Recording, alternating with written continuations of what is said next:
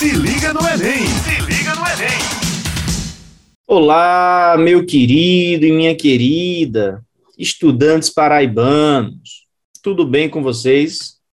Aqui o seu professor de física pelo Se Liga no Enem Paraíba.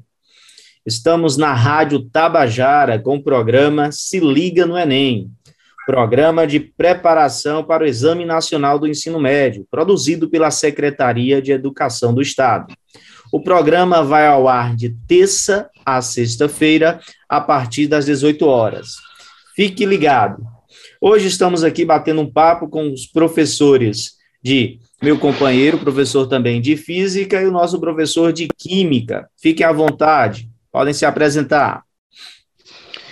Olá, muito boa noite. Aqui é o professor Pelágio Nerício, sou professor de física, formo dupla aqui com Marcos Pimenta no projeto Se Liga no Enem. Estamos aqui para conversar um pouco sobre tópicos de ciências em que a química e a física estão de mãos dadas para explicar o funcionamento de aparelhos e dos diversos das diversas aplicações que nós temos em nosso cotidiano. Você, Marcos. Professor Irazê, se apresente. Quem Muito é você? bem. À noite, a, o nosso momento aqui de ciência é justamente para resolver aquela questão que o aluno não sabe se é de física ou se é de química. Então, você que está em casa escutando aqui a gente agora, pega aquele papel e aquele lápis, né? Aumenta o som aí, que vai começar mais uma super aula de ciências da natureza, né? Com os baluartes da física do estado da Paraíba, o meu amigo Marcos Pimenta e meu amigo Pelágio Nerício, o rapaz que começou a dar aula ontem. Marquinho, vai contigo. bacana, bacana. Turma, olha só, nosso bate-papo de hoje, pensando aqui na física, é aquela área que mais aparece, né? Quando se pensa em Enem, você tem que pensar em física, você tem que pensar no estudo da eletricidade, falar de eletrodinâmica, falar de corrente elétrica, é tiro certo, tá certo? Então, trazendo aqui a nossa temática, nós vamos falar sobre circuitos elétricos, tá bom?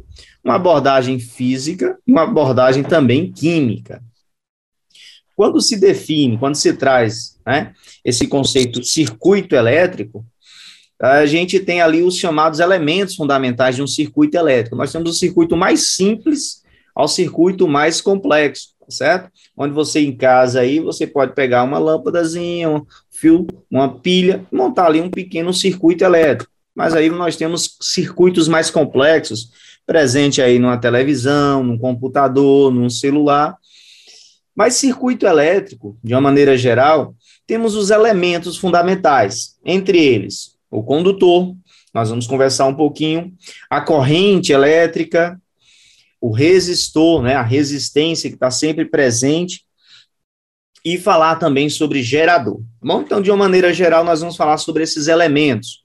Tá certo? O primeiro deles eu não sei se o professor Pelágio quer fazer alguma colocação inicial aqui, antes de falarmos sobre condutores e isolantes com o nosso professor Irazê. Pelágio, fica à vontade só, aí para falar sobre circuito só elétrico. Só um detalhe, Marcos. É, é até para desmistificar um pouco a, a aparente dificuldade que o aluno tem com eletricidade. Quando a gente fala circuito elétrico, ao pé da letra mesmo, é eletricidade circulando são cargas elétricas se movendo em todo o trecho de conexões, e essa, esse movimento de cargas elétricas nós chamamos de corrente elétrica, e é essa corrente que vai fazer, então, os aparelhos que estão aí conectados funcionar. Então, circuito elétrico é eletricidade circulando. Só que para essa eletricidade circular, para essa corrente se estabelecer, é como você bem disse, precisa ter o elemento que vai estimular essa circulação de corrente, que é o nosso gerador. Mas não dá para a gente construir um circuito, fazer ligações, sem ter o principal elemento, que são os fios condutores de conexão. É, então, você colocou muito bem quando o principal elemento são os condutores, através dos quais a corrente vai, se, vai, vai ser conduzida para então fazer o circuito em si funcionar. Então, é super oportuno mesmo começar falando dos elementos conectivos que são os condutores. Professor Irazê, condutor. aparece ali na química, a gente oh, estuda.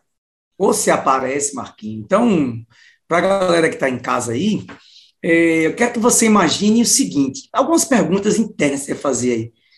Por que o metal conduz eletricidade? Por que uma borracha não conduz? Por que o grafite tem um excelente condutor de corrente elétrica? Então, o que que acontece? Por que o ar não conduz corrente elétrica? Né? Facilmente. Então, por que quando eu estou molhado, eu levo um choque maior, conduz mais corrente elétrica?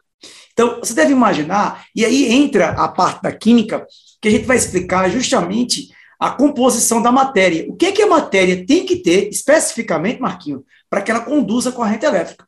Esse, essa é a minha parcela para vocês hoje aqui. Então vamos lá. Vamos imaginar um metal, por exemplo. O que é que o metal tem uh, que conduz corrente elétrica, ou, ou, um, ou uma peça sólida que ela tem que ter que conduz corrente elétrica? Gente, ela tem que ter elétrons livres. Então, a presença, desculpe, a presença de elétrons livres faz com que aquele objeto sólido conduza corrente elétrica. E isso está presente na ligação metálica. Então, um pedaço de metal, ele conduz eletricidade porque ele tem elétron livre. Agora, cuidado. Se essa peça metálica estiver enferrujada, aí não conduz corrente elétrica. Porque justamente a peça enferrujada, o termo ferrugem significa a mesma coisa que oxidada. E oxidada é porque aquela peça perdeu o quê? Os elétrons. Ao perder os elétrons, ela perde exatamente o elétron livre que vai conduzir a corrente elétrica. Entendeu, Marquinhos? Rapaz, achei lindo a, a definição, porque não sei se você vai lembrar, né? A gente tinha aquele show de ciência, lembra do nosso desafio lá do circuito, né? Saudável. Caminho, e você me Mas falou sobre isso, né? Que às vezes tínhamos lá a, o, o, nosso metal não estava conduzindo a eletricidade, você falava sobre esse processo de oxidação, né? Onde eu tenho a, a, a dificuldade da condução elétrica. Bacana, bacana. E aí, a, a ciência, a, a, quando ela produz os isolantes, né, o que investe condutor, é justamente aquele sólido que não tem o elétron livre. Então, por exemplo, a borracha, né, alguns derivados de petróleo, você arranja aquele material para que aquele material não tenha o elétron livre, se vindo que exatamente do isolante. Então, aquela fita isolante é justamente isso, aquele, aquele material não tem o elétron livre, não tendo o elétron livre, não conduz eletricidade. Isso é o conceito para sólidos. Ok, Marquinho? O sólido, viu, Pelágio, precisa do elétron livre. Mas vamos passar para outro estado da matéria, o líquido. Tem líquido que conduz corrente elétrica, é excelente, e tem líquido que não. Então, o líquido que conduz corrente elétrica é aquele que apresenta o quê? O íon. Então, dentro do líquido, se tiver íon, o cátion ou o ânion, espécies químicas que faltam ou sobra elétron, aí esse líquido, ele conduz corrente elétrica. Aí é chamado na química de eletrólito. Eletrólito é um líquido que conduz o quê? Corrente elétrica. Beleza? Você, você já tomou algum eletrólito na sua vida, professor Pelágio? Ou você não tem hábito de ingerir eletrólitos. Você que é uma pessoa milionária, abre seu coração. rapaz, rapaz, até pouco tempo eu tive um problema gástrico. Certo. E, e tomei um medicamento, e esse medicamento dizia lá na bula, eu sou curioso, né? Eu fiquei certo. de licença um dia, fui ler, e na verdade tinha lá dizendo que aquele, aquele medicamento ia permitir que eu ingerisse eletrólito e que isso ia regular a diarreia que eu estava sofrendo. Isso é verdade, Wesley? É verdade. Quando você tem diarreia ou você vomita, né, você perde exatamente o eletrólito. Então, quando você. Vamos lá, vamos imaginar que você está doente, chega uma pessoa doente no hospital. A primeira coisa que a médica faz, ou o médico lá, é verificar se o paciente está ou não desidratado. Se ele tiver desidratado, é porque ele perdeu o eletrólito. Então, não adianta administrar o medicamento no paciente, porque a falta do eletrólito faz com que não conduza corrente elétrica, consequentemente, não tem reação química. Então, o medicamento, tipo, que não faz efeito nenhum. Então, quando você está com a virose, como a virose não tem praticamente remédio para isso, o médico fala, ó, tome muito suco, muita água de coco. O médico está falando para você ingerir o eletrólito exatamente para você melhorar a condição de corrente elétrica no seu corpo. E passando para o terceiro estado da matéria, o gás.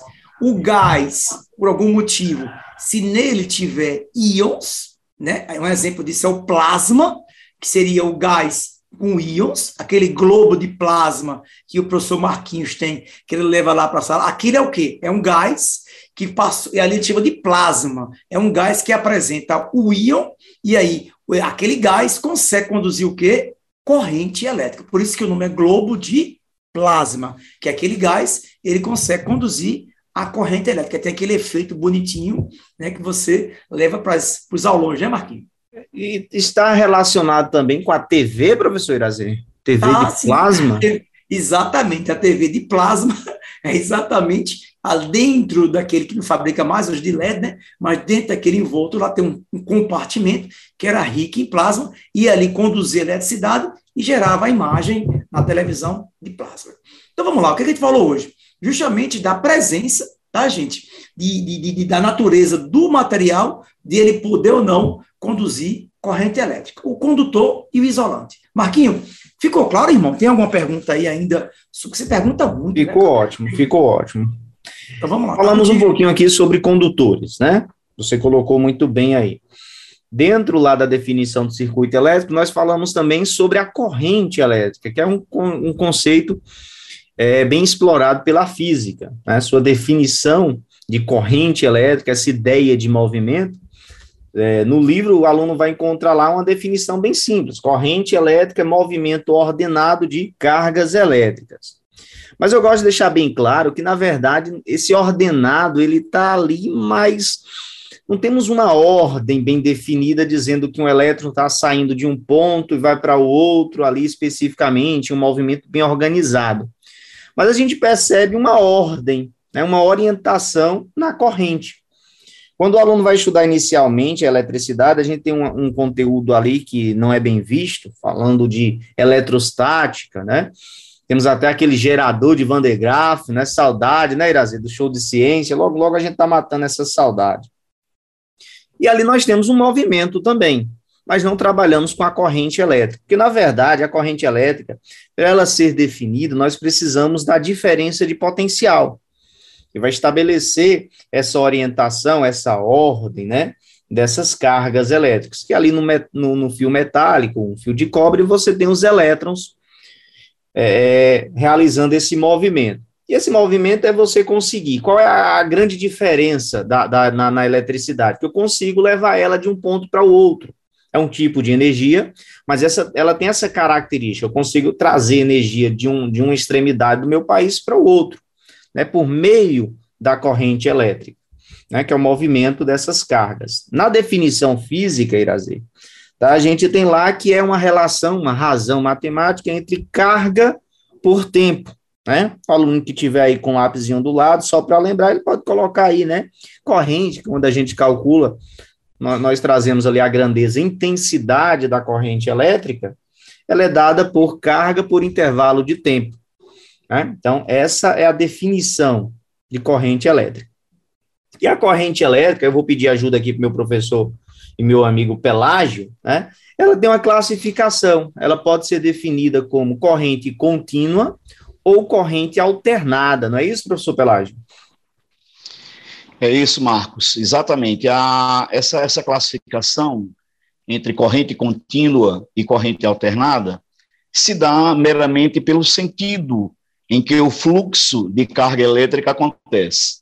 Por exemplo, as correntes que são mantidas por pilhas e baterias é uma corrente que tem um só sentido, o sentido convencional sai pelo polo positivo da pilha, percorre o circuito e chega pelo polo negativo. Esse é o sentido convencional. Então, como essa corrente tem apenas um sentido, do polo positivo para o negativo, essa corrente é chamada corrente contínua. É que existe a outra corrente, essa que a gente tem em casa na tomada elétrica, essa que atravessa lá o televisor, que atravessa as lâmpadas. Essa corrente, ela tem uma origem mais avançada, tem uma origem lá na indução eletromagnética, e nessa geração lá nas usinas, o núcleo se move dentro do gerador, oscilando, indo e voltando. E esse movimento faz com que os elétrons se movam ora num sentido, ora no outro. Então, esse movimento é alternado. A corrente vai ter ora um sentido, ora outro. Como essa corrente alterna esse sentido periodicamente, no nosso caso aqui da nossa corrente, é de 60 Hz, ou seja, esse sentido se inverte 60 vezes por segundo, então essa corrente elétrica é chamada corrente alternada. Acho que vale também aqui uma observação na corrente chamada de contínua pulsante, porque existe a corrente contínua constante, aquela que mantém o seu sentido e o seu valor, e existe a corrente que pulsa, que ela mantém um só sentido, é contínua, mas fica mudando o valor, mas não invertendo o sentido. Mas os circuitos que vocês vão encontrar no Enem serão todos de corrente contínua. A gente está fazendo a observação, porque a corrente que nós usamos no nosso liquidificador, no nosso ventilador, no nosso ar-condicionado, é uma corrente alternada. Mas as correntes nos circuitos que podem e vão aparecer no, no Enem, a corrente que circula, por exemplo, no celular, como teve uma questão recentemente, é tudo corrente contínua, corrente que tem apenas um sentido. Beleza, Marcos? Beleza, e teve um, uma rivalidade entre Thomas Edison e Nikola Tesla sobre isso aí, né? Quem era quem, era quem qual era melhor né? Não sei se vocês lembram disso aí, eu assisti até uma série sobre isso, né? Sobre Nikola Tesla, Nikola Tesla, né? Que é um cara da eletricidade e ele é um fantástico, fez cada experimento louco, né? E aí queria conduzir a corrente elétrica pelo solo, queria conduzir corrente elétrica de um extremo a outro dos Estados Unidos. E aí eu recomendo, né? É uma série da Netflix sobre Nikola Tesla, é uma série sensacional que aborda justamente essa descoberta da corrente contínua e da, da rivalidade com Thomas Edison, ok? É, falando aí Nikola Tesla, o, a unidade de campo magnético é o Tesla, em homenagem exatamente ao Nikola Tesla. Né? Campo magnético esse que tem inúmeras aplicações. Eu me lembro de recentemente, tinha uma propaganda em televisão que falava de um laboratório de, de imagens. E eles diziam, ah, nós temos aqui uma, uma, uma um exame de, de, ultrassom, não, era um exame de é, é, magnético, que fazia leitura magnética. De ressonância imagem, magnética. Usa, ressonância, e que usava um campo magnético de 3 Tesla. 3 Tesla é uma quantidade muito grande, muito grande de campo magnético. Então, é homenagem ao Tesla a esse campo magnético. E, Lazer, hoje em dia, eu li recentemente, e acompanho isso em caderno de ciência internacional mesmo, e os caras estão. Uh, existe um condensado que é, que é, conhecido como o quinto estado da matéria, você estava falando sim. de condutores ali, sim, que sim. é o chamado condensado Bose-Einstein. Você falou no sólido, falou no líquido, falou no gás, falou do plasma, e o quinto estado do condensado Bose-Einstein, que é uma mistura muito fria, mas que agora, recentemente, há cerca de três anos, conseguiram já esse condensado à temperatura ambiente. E esse condensado é como se fosse luz, uma luz que conduz eletricidade. E já estão pensando em construir um processador com esse condensado Bose-Einstein. Então, o Tesla realmente era uma figura. E uma das brigas do Tesla é que ele queria fazer a transmissão de energia elétrica com corrente contínua. Né? Isso, e o. É e o outro com corrente alternada. Né? O, o Marcos vai falar sobre isso, Marcos vai falar sobre isso, que no nosso país a gente transmite energia para longas distâncias. Aí convém utilizar a, a corrente alternada para minimizar as perdas na transmissão. Mas é possível, Marcos já falava uh, comigo ainda há pouco, é possível transmitir também com corrente contínua. A China, por exemplo, já anda fazendo isso. Mas é boa essa discussão aí do Tesla, que era uma figura realmente. Aproveitando, né, que é, essa disputa, que Irazê trouxe aí, um dos pontos que eram explorados ali para ir contra as contribuições de Tesla era justamente que ele trabalhava com altíssimas diferença de potenciais, né? Então, existia todo um risco né, com relação à vida, registrados alguns acidentes associados a isso também. A corrente contínua, você, de certa forma, ela, ela se apresentava mais segura, né, em comparação principalmente ao estudo inicial ali, o desenvolvimento de Tesla. E dentro disso também, você tem os efeitos da corrente elétrica. Né, quando você fala risco de vida, é porque nós temos ali, Irazi, você já passou por um choque elétrico? Já passei, e eu tenho platina no meu braço esquerdo e na minha mão direita. E aí não é um negócio muito bom, não. Eu sou curioso, né? Metida a eletricista, meia boca, né? A marido de aluguel para fazer coisa, e geralmente acontece algum desastre comigo, que eu sou desastrado. É ruim. Aí Mas você eu... experimenta o chamado efeito fisiológico, né? Que é justamente a, a característica que a corrente tem de interagir com organismos vivos. Sim, sim. Né? Então, quando se, se, se tem isso, um, um choque elétrico, o que é o choque elétrico? De uma maneira bem simples, é a corrente né? Passando do seu corpo, ela vai de uma extremidade à outra. E, e, é curioso também que quando você vai observar o pessoal, né, que trabalha, né, nessas companhias elétricas, você tem o fato de que é, o manuseio, onde você está trabalhando ali com altíssima é, é, tensão, evitar utilizar as duas mãos. É uma curiosidade que eu estava lendo também. E aí eu percebi que era justamente por causa disso. A corrente ela vai, ela vai entrar por uma extremidade do seu corpo e vai sair para o outro. Então, se você usa as duas mãos, então você imagina que a corrente vai entrar em uma mão e vai sair pela outra. Né? E aí nós temos ali o órgão principal, que é o coração. Então, a corrente mais perigosa é aquela que vai passar pelo nosso coração, que aí você pode provocar né, é, um choque pode, pode provocar um formigamento, mas pode também levar à morte. E a corrente que passa pelo coração, onde você faz com que ele mude o seu ritmo, né, a arritmia cardíaca, né, professor de biologia tivesse aqui, ia nos ajudar e vocês complementam comigo. Então, quando eu tenho um valor de corrente elétrica, né, um valor específico, esse valor pode gerar um formigamento, simples, que eu acho que a gente passa por isso até no dia a dia, mas pode também chegar perto da morte. Eu mesmo já passei por uma experiência muito ruim com relação a isso, onde adolescente estava mexendo em, em, um abajur, né? Não sabia, não, eu acho que foi dali que eu decidi estudar física, né? Depois que eu experimentei quase a morte, eu realmente senti toda a musculatura do meu corpo sendo contraída. É justamente isso que ocorre com a passagem da corrente. Você tem uma contração dos músculos. Isso acontece com o coração, que é um músculo também e, dependendo do choque, pode levar à morte. Então, efeito fisiológico é um dos efeitos da corrente elétrica que aparece também na discussão ali do Enem. Só, só para complementar a, a, sua, o seu efeito, então a gente tem a gente tem algumas pilhas no nosso corpo.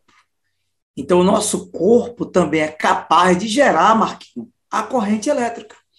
Então, como é que ele gera isso? Ele gera, Marquinhos, pela, ele, ele, ele produz, ele, ele separa no nosso corpo soluções com diferentes concentrações.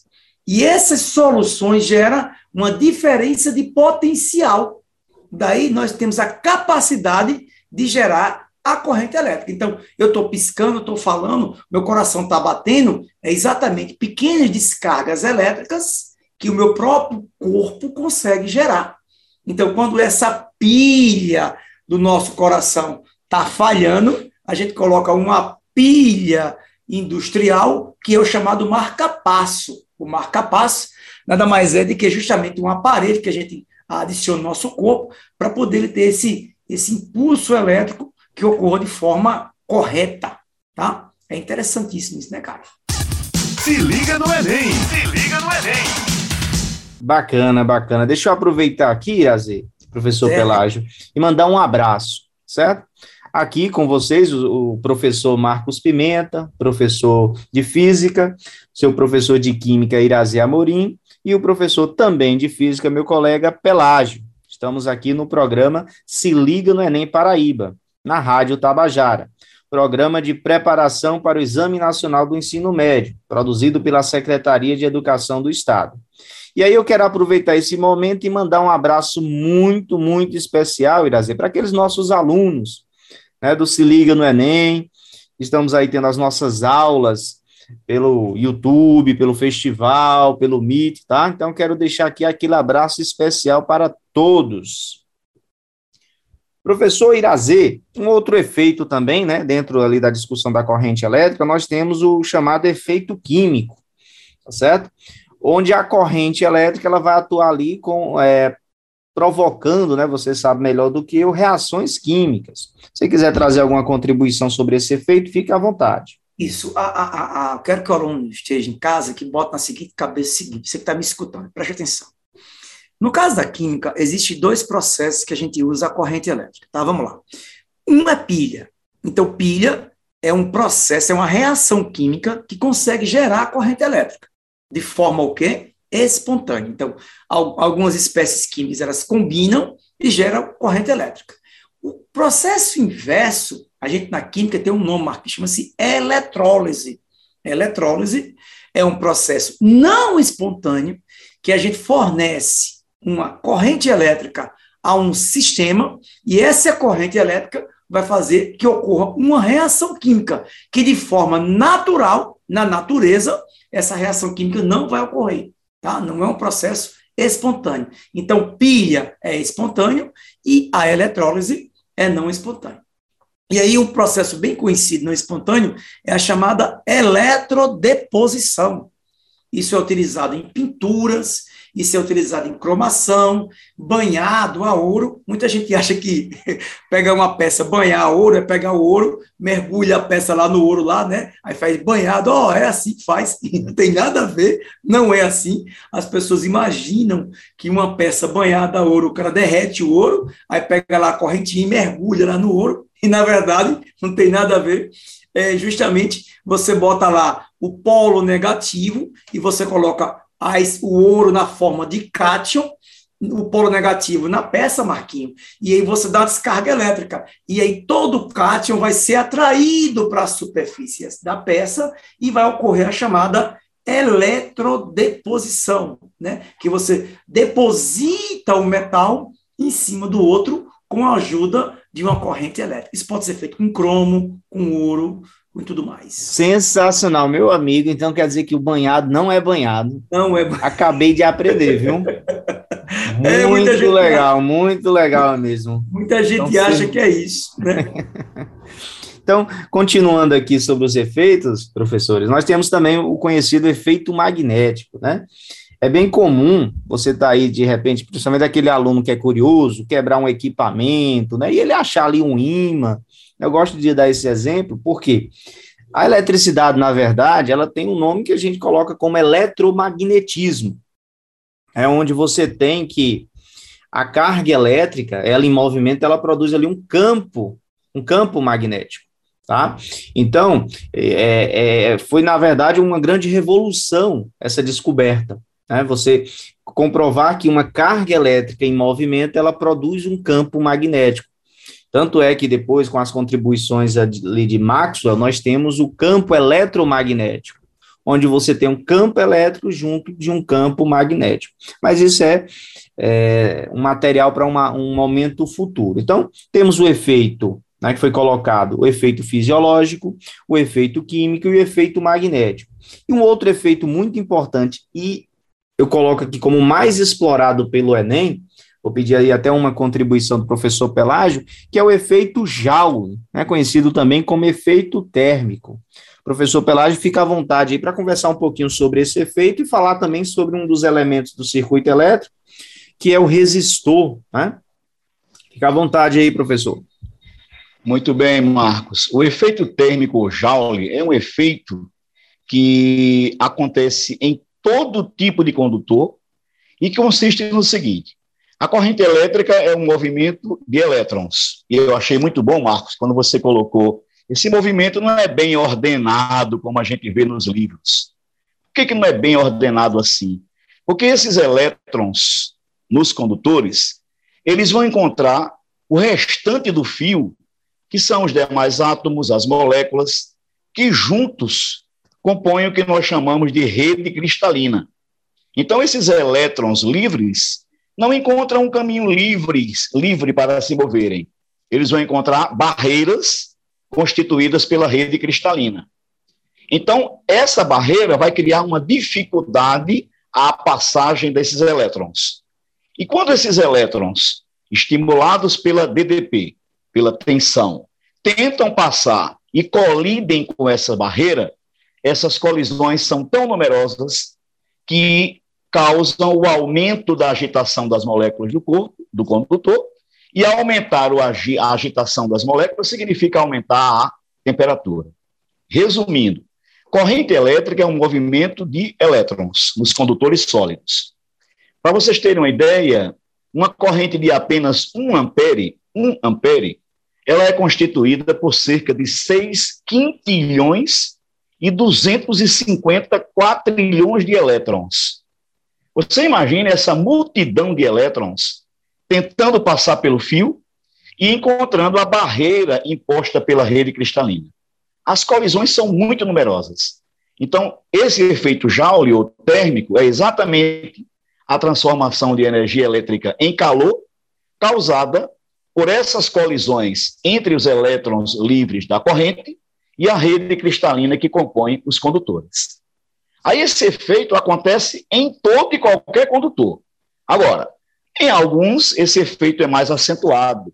E você sabe que a gente, de vez em quando, precisa de passar uma roupa, né?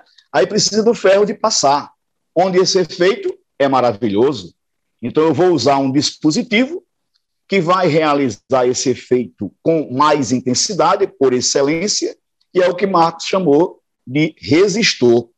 Então, o resistor é aquele dispositivo que vai realizar o efeito Joule por excelência.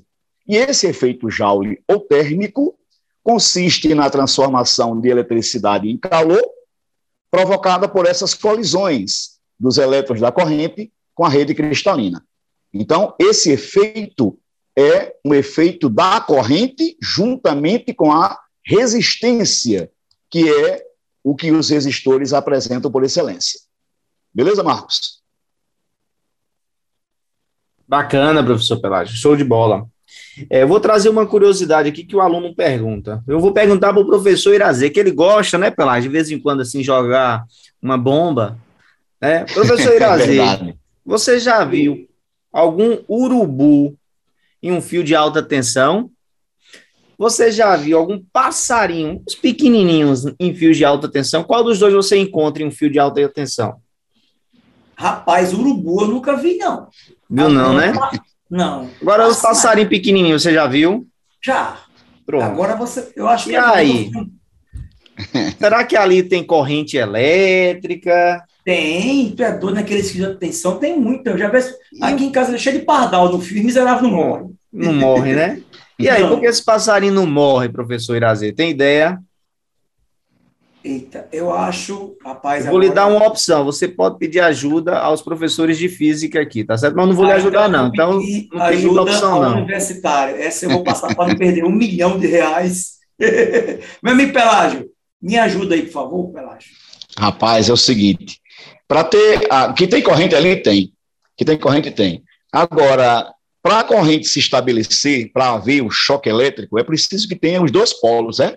Polo positivo e polo negativo.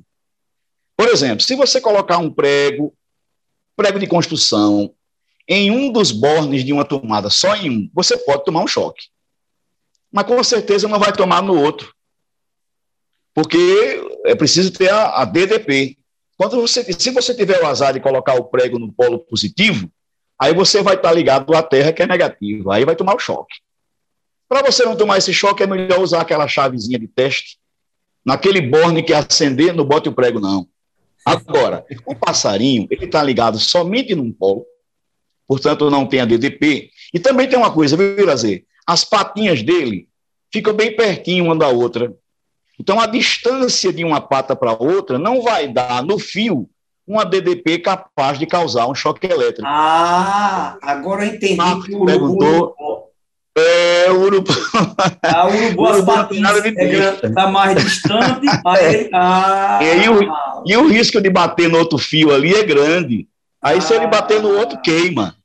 Outro ah, dia eu vi um, um sagui, cara, o sagui pulando, na árvore, aí passou para o um fio e encostou nos dois cabos de alta tensão. Aí, aí não teve jeito, o bichinho morreu. Mas deixa Marcos completar com a, com a resposta aí sobre eu tenho uma o pergunta, e o viu? passarinho. Eu tenho uma pergunta aqui para Pelagem daqui a pouco. Que as suas perguntas, não. As perguntas de Irazê são, são, são difíceis demais. Viu? Não, E aí, cara. Marcos? Não, você deu uma resposta perfeita. Você ajudou Irazê demais. Né? Você deu a resposta completa. Mas eu queria saber o seguinte, de Pelagem. Deixa eu fazer uma pergunta. Faça a pergunta. A hora já tá. Pelagem, a pergunta é a seguinte: por que no sul e sudeste ali, até a Bahia, se utiliza 110 volts e aqui no Nordeste é 220? Né? A gente tem problema em utilizar um aparelho de 110, 220 ou o contrário? Ó. Essa tem uma dúvida que é cruel a minha vida inteira. Aí, Brasil, é o seguinte: essa questão, por exemplo, os Estados Unidos inteira é 110 volts. A velha União Soviética, aquele, da nação de país, era toda 220 volts. Problema do nosso país é que, na, na industrialização, as máquinas que vieram para o Sudeste vieram de uma região do, da- do exterior, onde a rede era 110. Então, instalaram 110. Aí, quando vieram aqui para o Nordeste, as máquinas já vieram de outro setor, que era 220. Isso aí não significa nada. Por exemplo, o que vai determinar o consumo de energia dos aparelhos é a sua potência. Então, se a potência for a mesma, não importa se vai ligar em 110 ou 220. Agora, o aparelho produzido para ligar em 110, ele tem uma resistência elétrica. O que vem para vender aqui em João Pessoa, que vai ligar em 220, ele vem com uma resistência elétrica maior, quatro vezes maior, para que tenha o mesmo desempenho. Mas se, por exemplo, o governador resolver que a Paraíba toda vai ser 110 agora, isso é só um comando na subestação. O transformador pode fazer essa conversão sem problema. Então, não pensar, por exemplo, que o fato de aqui na Paraíba ser 220, a gente gasta mais energia do que no Sudeste. Não. Quem determina o consumo de energia é a potência. Agora, se você me perguntar, tem aqui um chuveiro elétrico de 6 mil watts ligado em João Pessoa. E tem um chuveiro de 6 mil watts ligado em São Paulo. Todos dois têm o mesmo consumo de energia. Mas se você tomar um choque, se por acaso vazar uma corrente elétrica, aí a corrente no chuveiro lá em São Paulo é muito mais intensa do que a corrente elétrica no chuveiro aqui na Paraíba. Mas isso, Irazê, que você puxou, é tema para uma outra discussão, onde a gente vai perceber como é que os aparelhos elétricos funcionam. Quem sabe outro dia a gente vai conversar sobre os geradores, receptores e resistores, que como é que esses aparelhos funcionam. Mas respondendo a sua pergunta, o que é pior é um choque lá em São Paulo do que um choque aqui, se o aparelho tiver a mesma potência. Por exemplo, suponha que é um aparelho que tem 2.200 watts de potência. Aqui na Paraíba, a gente vai tomar um choque de 10 amperes. E lá, o choque seria de 20 amperes. Beleza? Beleza, obrigado pela resposta, meu amigão. Marquinho, vai contigo. Bacana, bacana. Chegamos ao final da nosso, do nosso podcast. O tempo realmente aqui Peraí, já Foi? acabou, é já sério? acabou, você acredita? Um minutinho aqui Não só para você dar um tchau. Então, gente, tchau e fique com Deus até o nosso próximo encontro. Valeu, um abraço a vocês. Pelágio pode se despedir também. Um abração, galera, e até a próxima, onde vamos discutir mais uma vez sobre ciência com foco no Enem. Um abração. E esse foi o nosso programa, galerinha, tá? Chegamos aí ao final, tá? De mais um programa Se Liga no Enem Paraíba, realizado aqui na Rádio Tabajara, programa que vai ao ar de terça a sexta-feira, a partir das 18 horas, certo? Então, deixo aquele abraço especial para todos os nossos estudantes. E deixou o gostinho aqui de quero mais, viu, professor Pelágio? Aula sobre potência, na verdade, um podcast sobre potência elétrica, um assunto muito, muito, muito cobrado Eu acho pelo Enem. que, eu acho que cabe, né? Acho que Cabe. cabe para a gente discutir o funcionamento dos aparelhos. Beleza. Show! Então, turma, um abraço e até a próxima.